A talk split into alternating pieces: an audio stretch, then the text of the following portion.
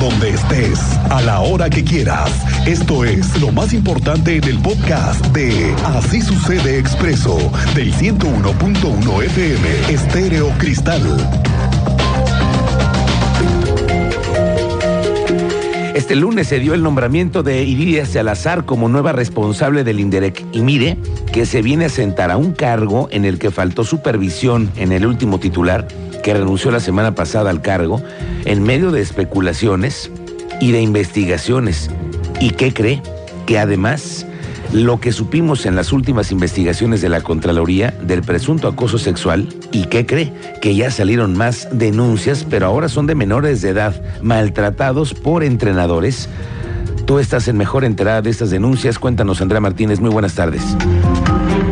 ¿Qué tal, Miguel Ángel? Muy buenas tardes y también a toda la audiencia. Pues así es, de las cuatro denuncias nuevas que se recibieron la semana pasada por el caso Indirect.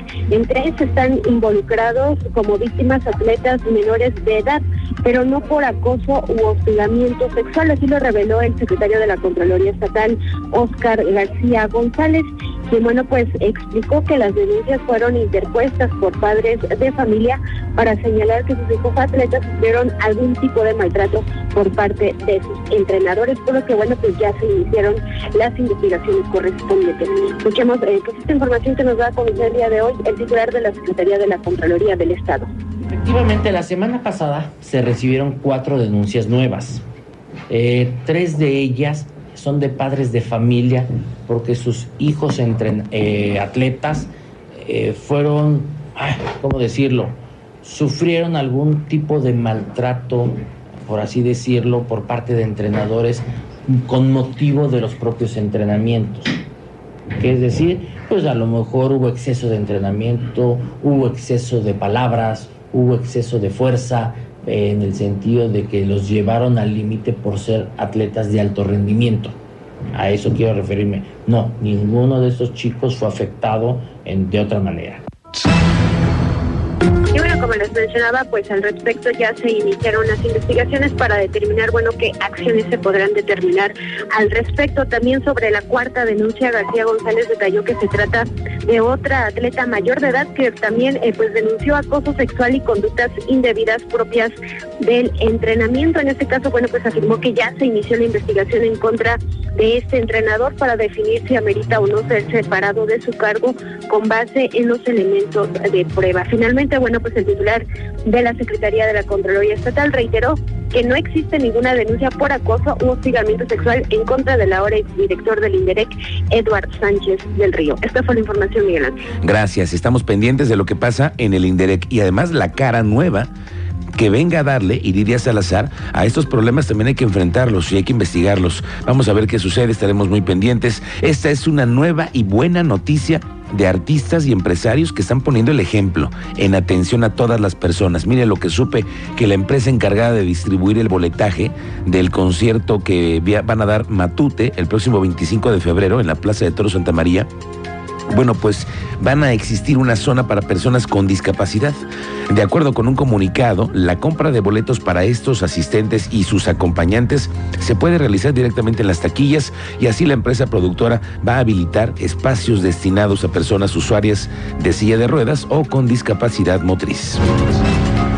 Para todos mis amigos taxistas, conductores de plataforma, ya sabe que siempre estamos pendientes de ustedes. Recientemente hablamos de la bronca que se desató entre choferes en la terminal de autobuses.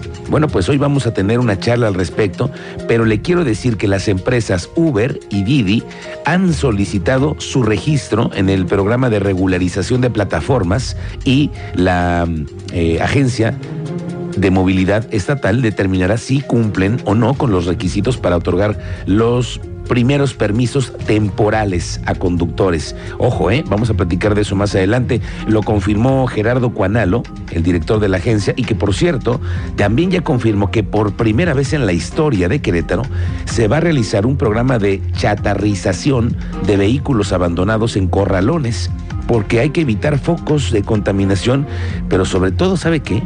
Prácticas como el desmantelamiento y robo de autopartes. Se estima que existen más de 10.000 vehículos que están en esas condiciones. Claro, Ya el gobierno sabe que en los corralones hay bandas dedicadas ¿eh? a desvalijar vehículos. Y no se diga en el Corralón Sur, ahí tienen miles de motocicletas arrumbadas y han sido un pues quiero decirle como un festín, un atasque de refacciones para muchos ladrones que operan ahí en los corralones. Y no se diga de miles de vehículos que están allí desde hace años y ahora se viene eso. El remate de todo lo que lleva más de seis meses en los corralones se va a vender. Por fin que se quite este negocio de la venta clandestina de autopartes. Y además, por ley, estarán obligadas las grúas a llevarse a los corralones más cercanos al accidente sus vehículos. Con esto habrá una regulación de todo el tema de los costos de traslados y habrá una regulación importante que no perjudiquen a los usuarios en este sentido. Y es que también le van a meter mano a las grúas, según dijo Gerardo Cuanalo. Lo que quiero saber yo es cómo le van a hacer para verificar tantas grúas, que en todos los municipios existan las mismas condiciones para todos los que son usuarios y además concesionarios. Porque ¿quién los enrola? ¿Quién es el que dice que trabaje tal empresa, que trabaje tal compañía? ¿Quién? Hay una supervisión de los municipios. Y eso está en las policías municipales. Entonces, faltan encargados Vamos a ver en qué acaba el tema de las grúas y cómo les alcanzarán las manos y los brazos a la agencia de movilidad para tener a todos supervisados. No sé cómo lo van a hacer. Están, dicen que en ello. Oiga, hace rato nos avisaron que andaba en un café en la autopista México-Querétaro y para que vea que andamos bien enterados y así, si era que cree que era el fiscal de Hidalgo, el queretano Santiago Nieto. Nos avisaron que estaba en un café, se nos hizo raro, y nosotros somos bien investigadores. El teniente Mérida sabe más de esto, tú sabes más. Teniente, ¿cómo te va? Buenas tardes. Muy buenas tardes, Miguel Ángel. Muy buenas tardes a nuestra audiencia. Eh, se dio una reunión, en efecto, entre la Fiscalía de Querétaro y la Fiscalía de Hidalgo. Esta mañana, el fiscal general del Estado de Querétaro, Alejandro Echeverría Cornejo, recibió al encargado del despacho de la Procuraduría General de Justicia del Estado de Hidalgo, Santiago Nieto Castillo, quien se hizo acompañar por personal directivo de dicha institución para presentar las problemáticas de su estado y solicitar el apoyo de la Fiscalía de Querétaro. Se le ha reiterado que en Querétaro se trabaja con Secretaría de la Defensa Nacional, la Guardia Nacional, las policías estatales y municipales en amplia coordinación que no solo la Fiscalía Queretana, sino todo el grupo de coordinación estatal para la seguridad. Limaron unas perezas, veamos cuáles son los resultados de esta reunión y de haber limado asperezas y llegar a acuerdos por el momento. Miguel Ángel, y detalles de el paro de transportistas de una manifestación y de un sujeto que conducía en estado de ebriedad y arrolló a dos jóvenes, una de ellas de 16 años trasladada grave con traumatismo cráneoencefálico severo. Les doy detalles más adelante. Gracias, teniente. Estaremos muy pendientes de tu reporte. Oiga, ¿cómo le ha ido con el aumento del precio del huevo? El secretario de Desarrollo Agropecuario, Rosendo Anaya, informó que en Querétaro no se ha registrado escasez de huevo debido a que hay una alta demanda de este producto en los Estados Unidos. Ante lo que ha pasado, es que allá sacrificaron más de 60 millones de gallinas por gripe aviar. Aquí en Querétaro el precio del huevo se mantiene entre los 50 pesos en tiendas y supermercados en comparación con otros estados donde ha llegado hasta 100 pesos el kilo. ¿eh? ¿A usted cómo le ha ido? Nosotros afortunadamente no se ha tenido una repercusión tan fuerte en la alza en el precio como lo ha estado en otros lugares en donde se identifica que el precio está ya inclusive por encima de los 100 eh, pesos el kilogramo de huevo. Para nosotros afortunadamente todavía está en precios un poquito más razonables que puede estar pues todavía un poquito inferior a los 50 pesos. Le digo que hoy es miércoles de ceniza y tú sabes cómo andan los precios en los mariscos. Iván González, ¿dónde andas? ¿En qué mercado te encuentras? Muy buenas tardes, bienvenido. Miguel Ángel, buenas tardes, como bien nos señalas, con el inicio de la cuaresma, uno de los sectores que se ve muy beneficiado son las marisquerías. ¿Por qué? Porque con ello incrementan también las ventas de estos productos del mar. Héctor Yáñez, eh, de pescados mariscos estrella del mar en el mercado de la Cruz. Acudimos a platicar con él y señala que hasta en un 40% iban a incrementar las ventas durante los 40 días de la cuaresma, Semana Santa y Pascua, aunque aseguró que los precios de mariscos se han mantenido. Por ejemplo, Miguel Ángel, para que se den una idea los radioescuchas, el kilo de la mojarra en este establecimiento está a 90 pesos, mientras que el kilo de camarón a 200 pesos. Escuchemos a Héctor Yañez esperemos conforme vaya avanzando la cuaresma se vaya poniendo mejor. ¿Hasta cuánto ayuda a incrementar las ventas, por ejemplo, en esta fecha? Un 30, 40%, no es, no es algo que sea muy considerable ya en los últimos años. ¿eh? Ya, ya, se mantiene, ya se mantiene. Oye, ¿y el precio del de pescado se mantiene? Este, ¿También sí, es el mismo precio, hasta ahorita no ha subido nada. Regularmente nosotros mantenemos los mismos precios todo el año. ¿eh? Perfecto. Para tener una idea.